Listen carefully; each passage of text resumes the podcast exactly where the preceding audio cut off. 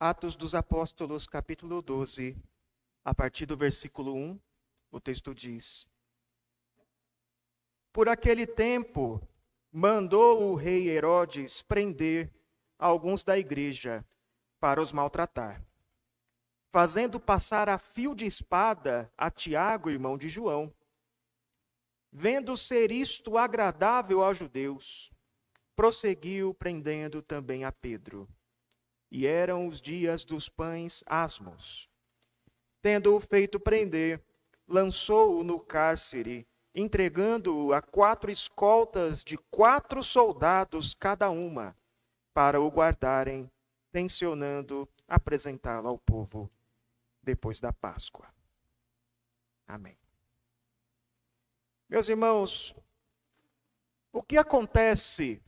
O que, qual é a sua reação quando você começa a servir a Deus, quando você começa a tentar evangelizar um familiar, falar do evangelho para os seus vizinhos, convidar pessoas para a sua casa, então vêm os problemas. Você é rejeitado, te olham de cara feia, passam a excluir você, você por vezes é maltratado, qual é a sua tendência? Qual é a nossa tendência quando vem tal tipo de oposição? Nós temos conversado a respeito disso até mesmo nos pequenos grupos, não é? Nos grupos familiares. E algo que eu ouço muito dos irmãos. E é verdade na minha vida também. Nossa tendência muitas vezes é parar. Vem a oposição, a gente tenta falar de Cristo para um familiar, fala uma vez, fala duas vezes, e a pessoa, ah, não quero saber disso aí não. E aí chega um momento que a gente começa a parar de tentar. Vem o desânimo também. Contudo, o que nós vemos aqui no livro de Atos, nós temos visto isso, é algo diferente. O reino de Deus avança. O evangelho avança, mesmo diante dos problemas. Nós já vimos que o livro de Atos conta a história de como aquele pequeno grupo confuso de doze discípulos de doze apóstolos, começando ali em Jerusalém, no final tornou-se uma igreja espalhada por todo o mundo conhecido, por toda a Ásia, chegando ali também em toda a Europa.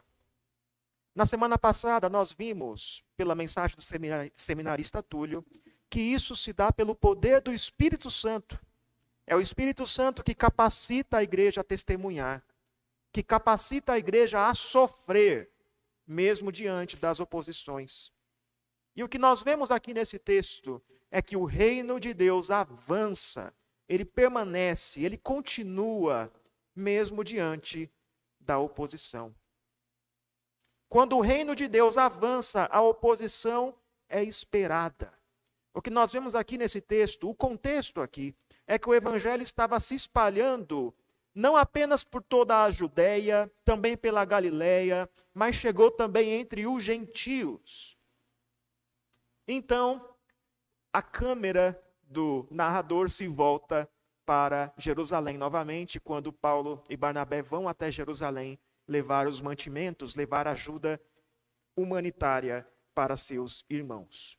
Então, voltando para Jerusalém, o que temos aqui é que os cristãos a igreja chamou a atenção do governador da região. Herodes, que aqui é Herodes Agripa, passa a perseguir a igreja em Jerusalém. Passa a perseguir a igreja de modo cruel. Mesmo depois de uma breve trégua, mesmo depois da conversão de Paulo, que antes era um perseguidor da igreja, a igreja agora sofre oposição novamente. Mas isso não impede o avanço da igreja. Eles não desanimam. Eles continuam levando a mensagem. Eles continuam crescendo e multiplicando. É o que você vê no versículo 24. A palavra de Deus crescia e multiplicava. Como isso é possível? Como isso acontece? Muitas vezes, quando nós enfrentamos a oposição, nossa atitude é de desânimo. Mas o que nós vemos aqui são algumas verdades que você deve se lembrar nos momentos de oposição ao Evangelho. Em primeiro lugar, a oposição é inevitável. A oposição é inevitável. O que você vê aqui nos versículos 1 e 2 é que Herodes persegue a igreja de modo cruel. Quem é esse Herodes aqui? Trata-se de Herodes Agripa. Era o governador de toda a região da Judéia, da Síria. Era um governador que tinha um grande poder e que era chamado, inclusive, de rei. Há muito tempo, um governador da região não era chamado, mesmo pelos judeus, de rei. Por que Herodes Agripa tem todo esse poder? Por causa das circunstâncias de sua vida, ele cresceu juntamente com Calígula, que mais tarde se tornou o imperador de Roma. Ele cresceu, ele foi amigo de infância daquele que aqui então era o imperador de Roma. E quando Calígula se torna imperador, o que ele faz é colocar Herodes Agripa no domínio de toda a região. Mas tem algo especial sobre Herodes Agripa. A sua avó era judia. E por isso, o próprio Herodes se gabava e se considerava muitas vezes um judeu. Ele se apresentava aos judeus como mais um judeu. E os judeus gostaram disso. Eles gostaram de ter um rei judeu. Eles deixavam que Herodes falasse nas sinagogas. Eles davam uma posição de honra a Herodes Agripa. E, inclusive, Herodes Agripa era chamado então de rei mesmo pelos judeus. E esse Herodes Agripa, para agradar os judeus, para agradar os seus súditos, começa a levar uma perseguição cruel à igreja cristã, que levou primeiramente à morte de Tiago, irmão de João, um dos apóstolos da igreja. Pense na tristeza disso. Tiago, irmão de João, chamado também, juntamente com João, de Boanerges, filhos do trovão. Tiago, que todo mundo conhece aquele momento em que Tiago e João foram até Jesus pedindo para sentar-se à sua direita e à sua esquerda, pedindo uma posição de honra a Jesus. Tiago, que agora era um dos apóstolos da igreja, foi o primeiro a morrer. Isso acontece em profecia. Isso acontece em cumprimento de profecia, aquilo que Jesus diz no capítulo 20 de Mateus. Ele diz a Tiago e João: Vocês beberão do cálice. Vocês beberão do meu cálice. Em outras palavras, vocês participarão da minha experiência, vocês participarão de meu sofrimento. E de fato isso aconteceu. Tiago foi o primeiro a morrer, depois de Judas. Judas não conta, não é? Então, Tiago foi o primeiro apóstolo a morrer. João foi o último. João era o mais novo de todos e por isso foi o último a morrer. Mas Tiago foi o primeiro. Isso também acontece em cumprimento àquilo que Jesus disse, que a igreja sofreria oposição e perseguição. Jesus diz que a igreja, que os seus discípulos seriam entregues em tribunais, que seriam açoitados nas sinagogas, que seriam levados na presença de reis para depor. Mateus capítulo 10. E diz que quando isso acontecer, os seus discípulos devem permanecer firmes. Nós vimos que isso aconteceu a Estevão. E isso acontece aqui, mesmo depois de algum tempo de paz mesmo depois de algum tempo de trégua, porque um dos principais perseguidores, Paulo, tornou-se um cristão, mas agora a perseguição voltou. A perseguição está aqui novamente. E Herodes faz isso, versículo 3, para agradar os judeus. Era do interesse de Herodes agradar os judeus. Herodes, inclusive, fez de Jerusalém a sua casa. Ele se gabava de que ele morava de fato, a casa dele, a sua moradia era em Jerusalém. E para agradar os judeus, ele prende o apóstolo Pedro, que até então era o principal líder dos apóstolos. Ele prende Pedro e deixa ele na prisão, até que se passe as festividades Era dia de festa de pães asmos, logo depois seria a festa da Páscoa, depois você teria a festividade das primícias. Durante todo esse tempo, Pedro ficaria preso para só depois, então, ele executar Pedro. Por que Herodes espera esse tempo? Porque durante essas festividades havia muita gente em Jerusalém. Haveria muito bafafá, haveria muita conversa, perigo até mesmo de uma rebelião. Então ele decide esperar. Vamos manter Pedro guardado aqui um pouquinho no cárcere. Quando passar as festividades, Pedro seria executado. Algo importante de ser notado é que era a mesma época do ano em que Jesus foi crucificado. Pedro estava de fato participando aqui dos sofrimentos de Jesus Cristo. E a prisão de Pedro era uma prisão aparentemente inescapável. Veja, os apóstolos já tinham escapado de prisões antes. Paulo e Silas escaparam de modo milagroso da prisão. O próprio apóstolo Pedro, em outro momento, havia escapado da prisão.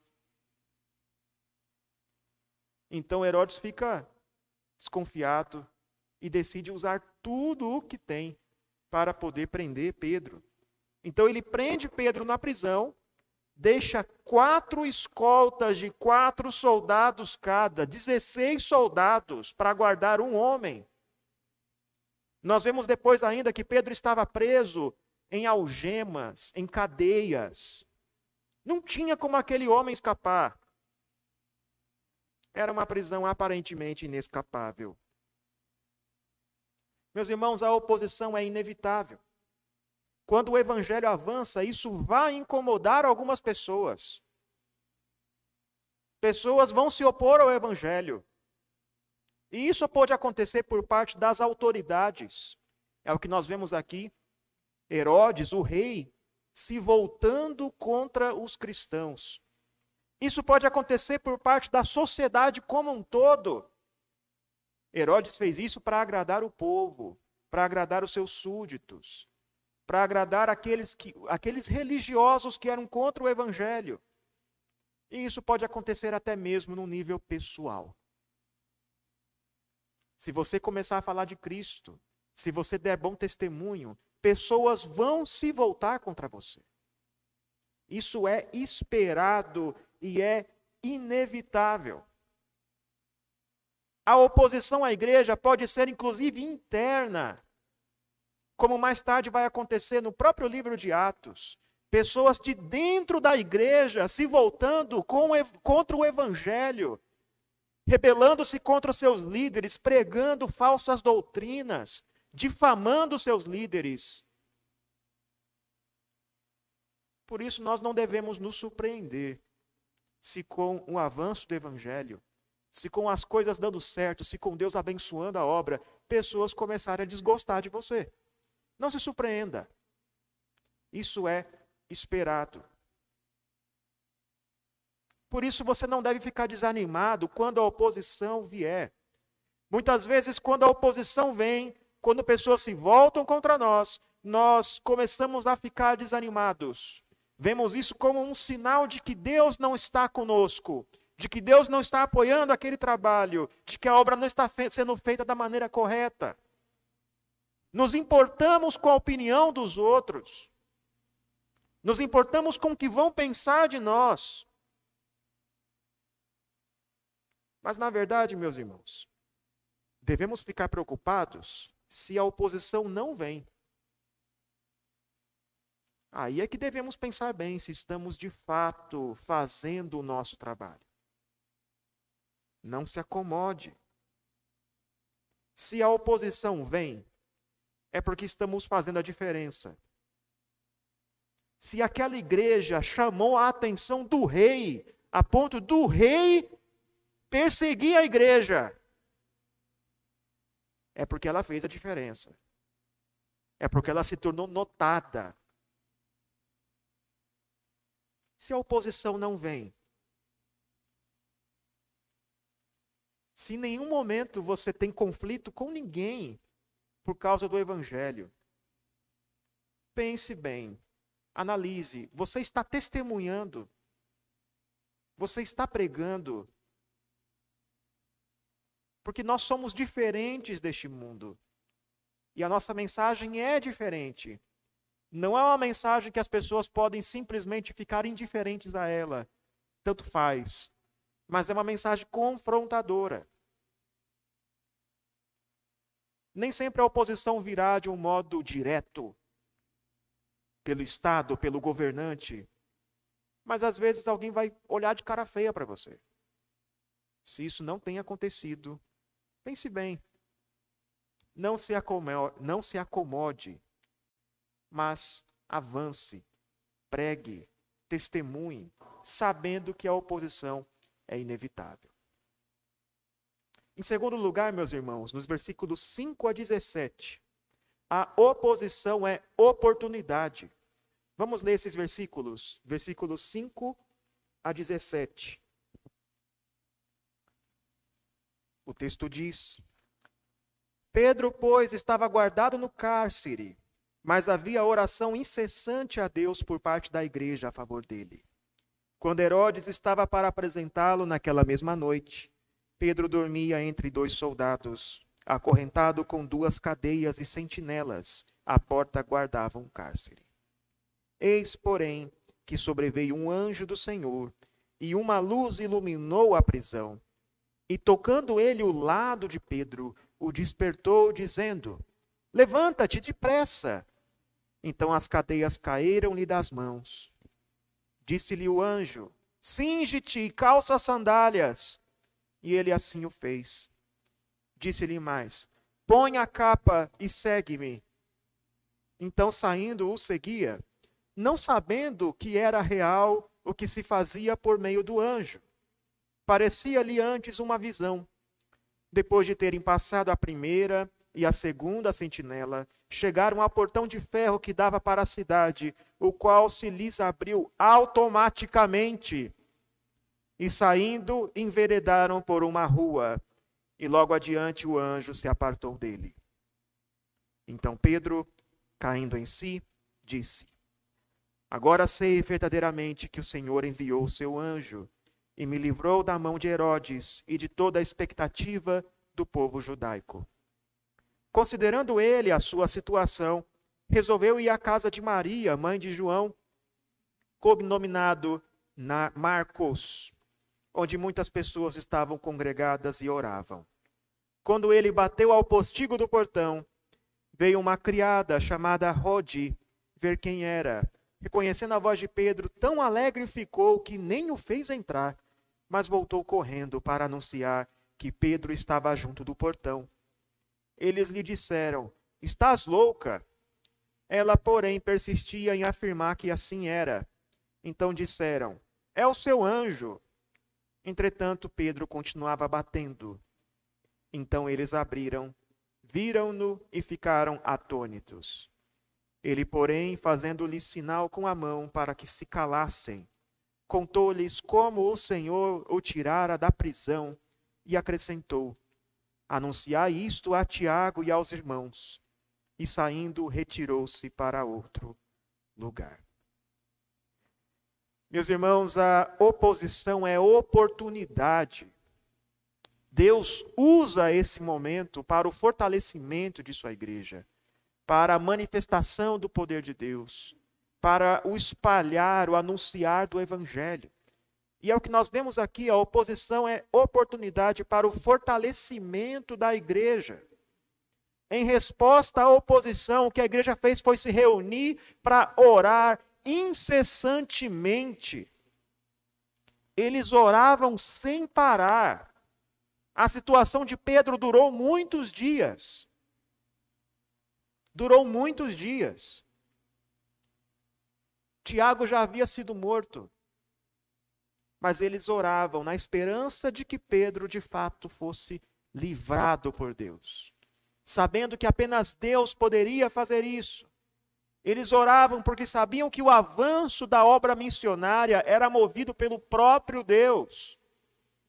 Eles oravam porque sabiam que se Deus quisesse, toda barreira, todo obstáculo poderia ser derrubado. E eles sabiam que sem Deus eles nada podiam fazer. Não havia nenhuma chance de eles terem alguma influência política, deles terem algum amigo no governo, deles darem algum jeitinho para libertar Pedro. Não havia advogado. Eles sabiam que nada mais podia resolver a situação. Não havia fiança. Pedro foi muito bem guardado e a, e a sociedade, a opinião pública estava contra a igreja. Só o milagre poderia salvar Pedro. Então eles oravam. O aspecto do verbo no grego aqui nos diz que era algo constante. Não é eles oraram uma vez. Não é eles se reuniram um dia lá, fizeram uma reunião de oração e oraram. Não. Eles oravam constantemente. Constantemente. Todos os dias levavam a Deus o seu pedido. Isso nos mostra que a oposição à igreja foi uma ocasião em que a igreja se viu mais dependente de Deus.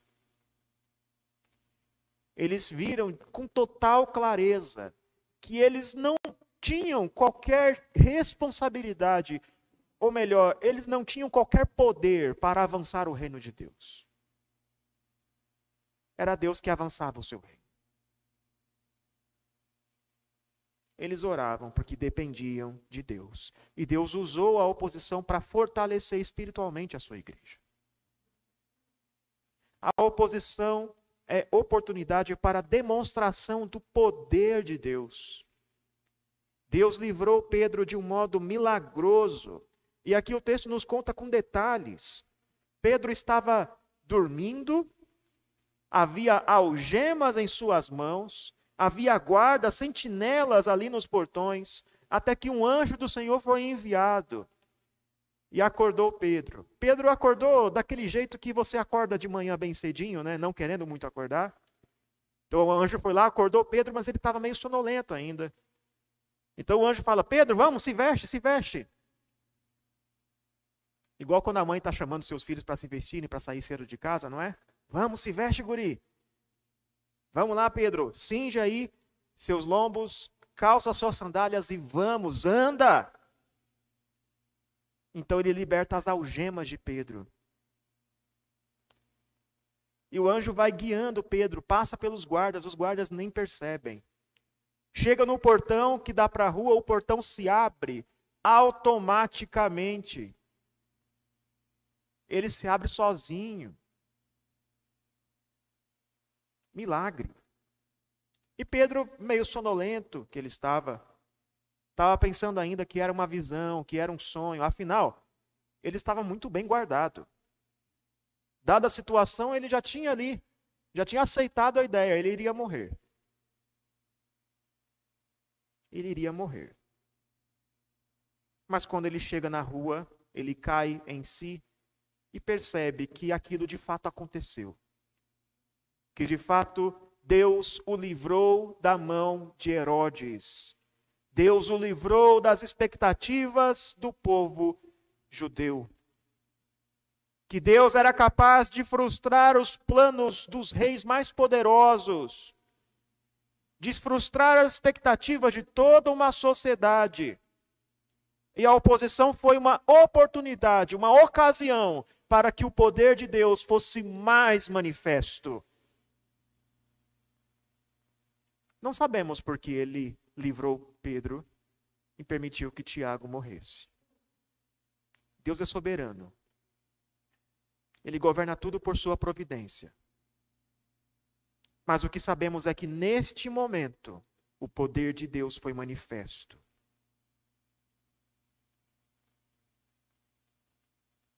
E a oposição é a oportunidade para a edificação da igreja. Assim que Pedro se viu livre, primeira atitude dele foi ir contar a seus irmãos. Ele foi até a casa de Maria, mãe de Marcos. A casa dessa Maria, mãe de João Marcos, era uma espécie de quartel-general ali dos apóstolos. Quando eles se reuniam em Jerusalém, quase sempre era na casa de Maria. Alguns estudiosos dizem que foi inclusive nessa casa que aconteceu a ceia do Senhor. Então se reuniram lá E lá eles estavam juntos orando por Pedro. Então Pedro bate a porta, uma das criadas, uma das servas vai atender, e ao ver Pedro, ela fica tão alegre, mas tão alegre que nem deixa ele entrar. Ela fica tão alegre, mas tão alegre que vai contar para os outros, anunciar aos seus irmãos: Pedro está aqui, mas eles não acreditam nela. Dizem: está louca, você está delirando, é uma visão que você teve. Agora, olha, meus irmãos, que curioso. Eles estavam lá para orar por Pedro. Eles estavam lá para pedir a Deus pelo livramento de Pedro, demonstrando uma grande fé em Deus. Mas quando Pedro aparece, quando Pedro aparece, eles não acreditam. Eles oram, mas ao mesmo tempo é como se já tivessem conformados. Ah, não tem jeito mesmo não. Tem jeito mesmo não. Pedro vai morrer mesmo. Tiago morreu, tem 16 soldados lá, não vai sair de lá. A situação é até um pouco cômica. Você ora por um milagre de Deus. Quando o um milagre acontece, você não acredita. É até um tanto quanto cômica. Mas é um alerta para nós. Quando você orar por algo, considere que Deus pode, de fato, cumprir a sua oração. Responder sua oração. Você tem aquele familiar, aquele parente, que há tanto tempo você ora por ele. Anos. Você ora pela conversão dele. Você prega, mas prega assim, quase sem vontade já. Quase desacreditando. Né? É, tem Jesus, né? É.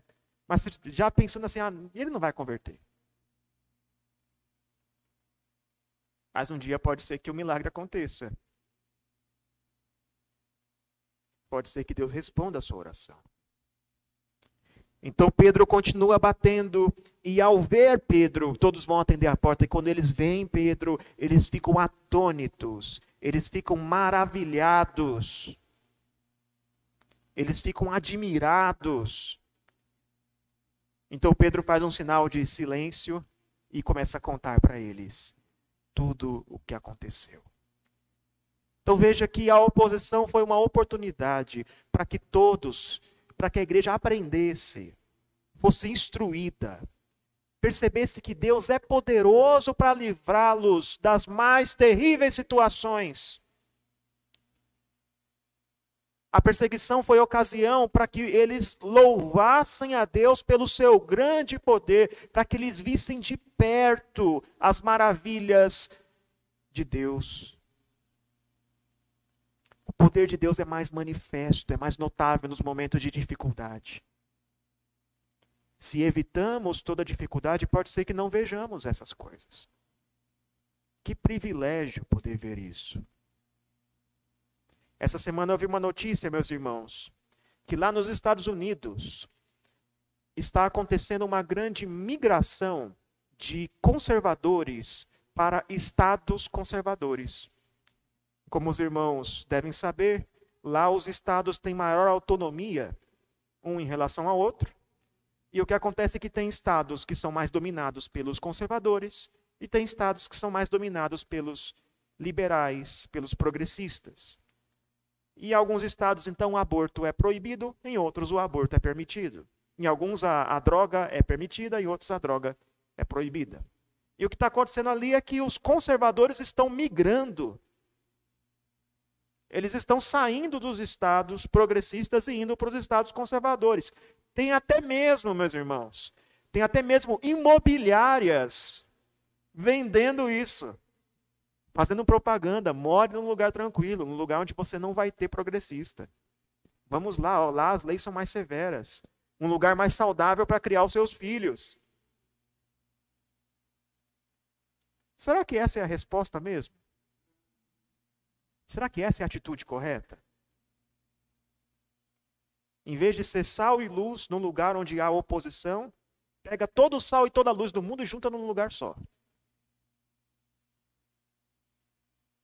Será que é isso mesmo que devemos fazer? Evitar a oposição? Olhar para aquela sociedade perdida nos seus valores e pensar: aquilo ali não tem mais jeito, deixa eu me virar.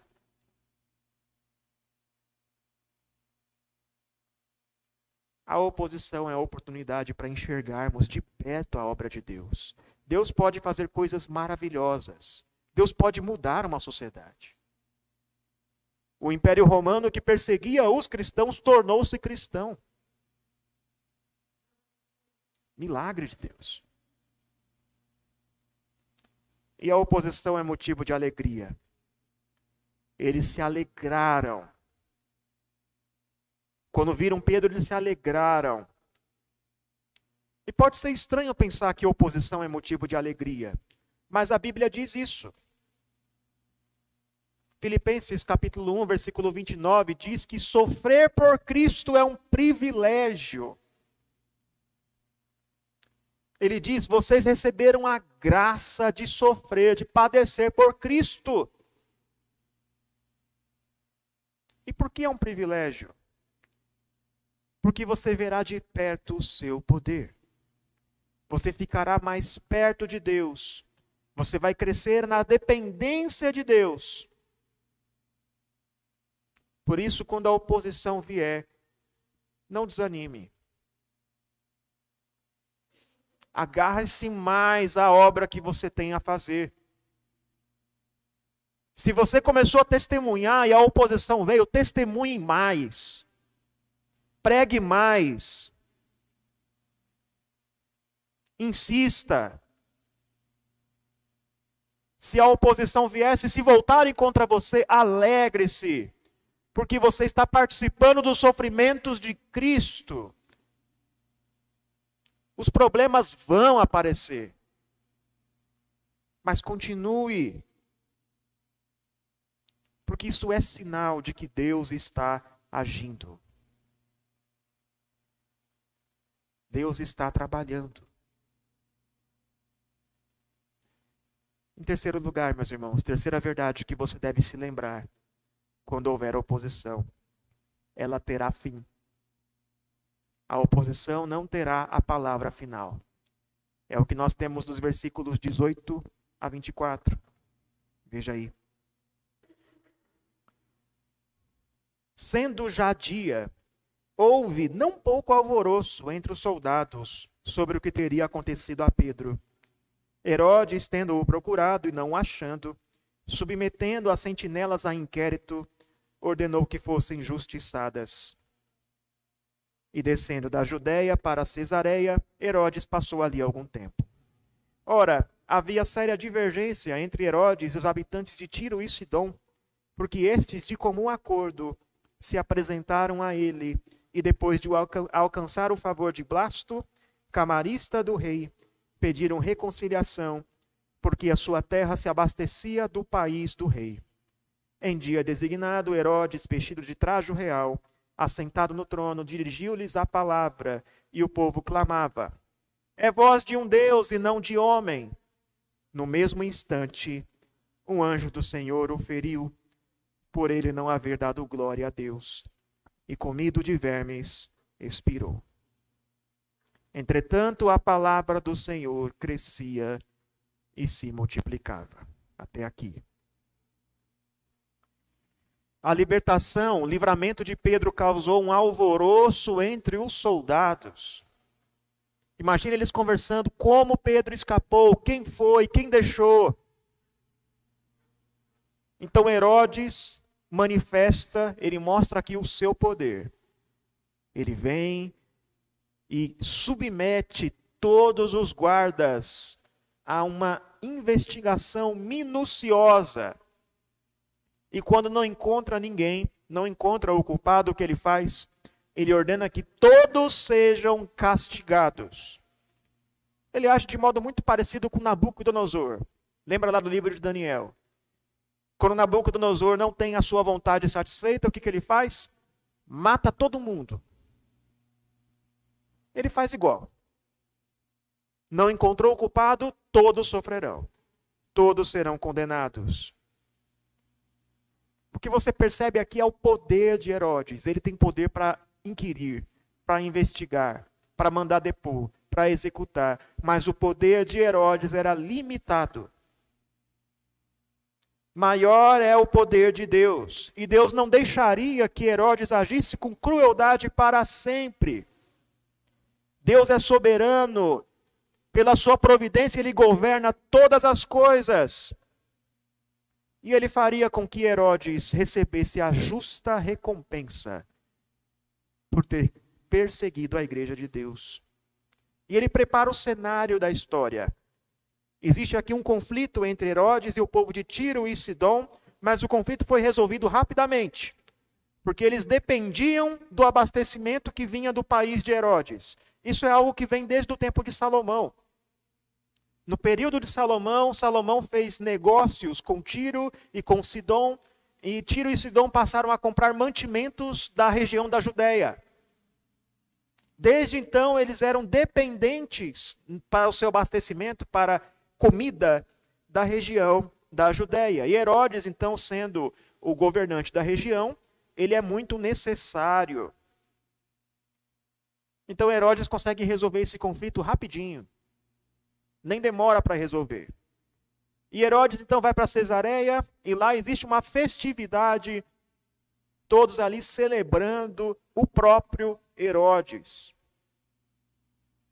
O historiador Flávio Joséfo também narra esse mesmo acontecimento, o que nos mostra a, a exatidão da história que a Bíblia nos narra.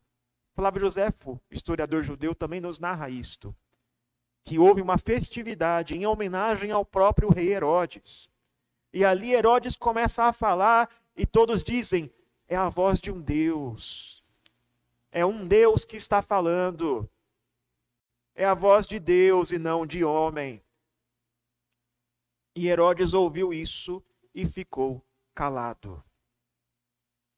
Ele sabia. Ele, sendo judeu, de família judia, se considerando um judeu, ele sabia que não podia ficar quieto. Ele não atribuiu glória a Deus. Ele recebeu aquele elogio, coisa que judeu algum poderia fazer. Então, naquele momento, Deus o feriu ele expirou comido de vermes. O historiador Flávio Joséfo diz que a morte dele não foi imediata. Naquele momento ele caiu doente e passando algum tempo, então ele morreu por causas desconhecidas. Não se sabia qual era a doença. Mas naquele mesmo momento, naquela hora ele caiu. Naquela hora ele foi atacado, foi ferido por Deus. Aquele rei, perseguidor da igreja, orgulhoso, presunçoso, foi humilhado por Deus. E novamente isso remete a Nabucodonosor. Isso remete à história do povo judeu na Babilônia, no exílio. Lembra daquele momento que Nabucodonosor, no terraço ali de seu palácio, olha para todo aquele reino e diz: Esse é o meu reino. Eu fiz isto, isto é meu, isto é para minha glória. E naquele momento, Deus o humilhou. Ele ficou maluco. Ele passou a agir como um animal. E ficou assim por sete anos até que desse glória a Deus. O acontecimento aqui é parecido. Remete àquele momento e vem para mostrar que qualquer oposição ao reino de Deus não terá a palavra final. Pode demorar. Pode ser que a oposição dure algum tempo. Pode ser que você sofra. Pode ser que alguns se percam no caminho, alguns sejam atingidos e morram. Mas ela terá fim. A oposição não terá a palavra final mesmo em meio à oposição, versículo 24, a palavra do Senhor crescia e se multiplicava. E isso aqui remete àquilo que Deus prometeu que aconteceria. No Antigo Testamento, quando Deus fala do que ia acontecer com o seu povo, o povo de Israel, dizia: esse povo vai crescer e vai se multiplicar. Esses dois verbos aparecem juntos. Eles crescerão e se multiplicarão, e eu farei isso. E o que nós vemos aqui? A igreja cresce, a igreja se multiplica em cumprimento às promessas de Deus. A palavra vai crescer, vai se multiplicar, pessoas crerão e se juntarão ao reino de Deus. Mesmo em meio à oposição. Num dos países onde mais há perseguição ao evangelho hoje, que é a China, uma oposição que não é direta, é velada, mas existe oposição à igreja. Também é o país onde a igreja mais cresce no mundo.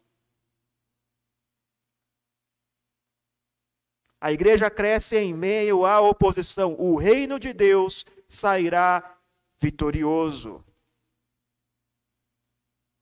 Por isso nós não devemos ter medo, irmãos. Há muitos irmãos que têm medo que ficam pensando, mas e se tal governante ganhar a eleição? E se tivermos perseguição à igreja aqui no Brasil? E se, e se, e se voltarem contra nós? Não tenha medo. A igreja passou por coisa muito pior que isso. A igreja já passou por muitas e muitas perseguições ao longo da história. Por isso, não tema os políticos, os governantes, os juízes que se levantam contra a igreja. Não fique lá espalhando notícias conspiratórias, ah, porque isso aqui pode ser a marca da besta e tal. Não se preocupe com isso, pregue o evangelho. Porque a igreja sairá vitoriosa. Não tema, não desista. Se você, por ser cristão, for menosprezado, se isso trouxer algum prejuízo a você no seu trabalho, no seu lar. As crianças que estão aqui presentes, os adolescentes, não tenha medo se na escola as outras crianças olharem feio para você porque você é crente. Se você fala do amor de Jesus e as outras crianças caçoam de você, não tenha medo disso. Continue firme.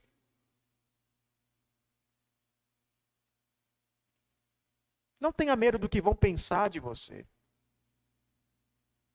Porque, aliás, a única opinião que importa é a de Deus. Jesus foi rejeitado entre os homens. Jesus foi ferido, foi perseguido, foi difamado, morreu da maneira mais humilhante que havia na época. E fez tudo isso em obediência a Deus. E para nos resgatar do pecado. E para nos dar o Espírito Santo, que nos dá a mesma capacidade, o mesmo poder. Para que nós também sejamos capazes de suportar a perseguição. Se você é crente no Senhor Jesus Cristo, se você tem o Espírito Santo, então você tem esse mesmo Espírito, esse mesmo poder para suportar a perseguição. Não tema, porque a oposição não terá a palavra final. Deus é um justo juiz. E no final ele virá, Jesus voltará julgará o mundo, acabará com toda a oposição e seremos vencedores juntamente com Cristo. Em tudo somos mais que vencedores por meio daquele que nos amou. Lembre-se das palavras do nosso Senhor Jesus Cristo às sete igrejas da Ásia. Lá em Apocalipse, capítulos 1 e 2. Lembre-se do que ele diz àquela igreja pequena de Esmina. Os que forem fiéis até o fim, esses serão vencedores. Esses receberão a vida eterna, não morrerão a segunda morte. Lembre-se disso. Em suma, meus irmãos, o que você deve se lembrar nos momentos de oposição? Como é possível permanecermos firmes nos momentos de oposição? Lembre-se disto. A oposição é inevitável. Ela vai acontecer. Quando o reino avança, a oposição vem. Se não está vindo, aí é motivo de você se preocupar. Mas o natural é que venha. Mas a oposição é oportunidade. Deus está agindo, Deus está trabalhando. Alegre-se, não desanime, continue. Aprenda, seja edificado por Deus nesse momento. E tenha esperança, a oposição terá fim. Ela não é para sempre. A igreja sai vitoriosa no final.